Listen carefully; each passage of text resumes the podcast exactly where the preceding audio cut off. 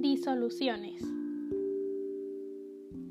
Primero, ¿qué es una disolución? Una disolución es una mezcla homogénea formada por dos o más sustancias puras que no reaccionan químicamente entre sí. Se mezclan. Cuando una disolución ocurre, el soluto pasa a formar parte del solvente en la disolución. Pero, ¿qué es un disolvente? El disolvente es la sustancia receptora del soluto, generalmente la más predominante. También se le conoce como solvente, dispersante o medio de dispersión. Pero, ¿qué es el soluto?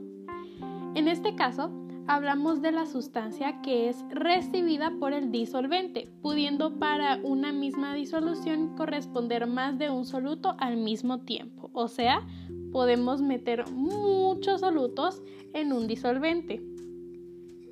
Tenemos dos tipos de solutos. Tenemos los no electrolitos o moleculares y los electrolitos. También tenemos tres tipos de disoluciones.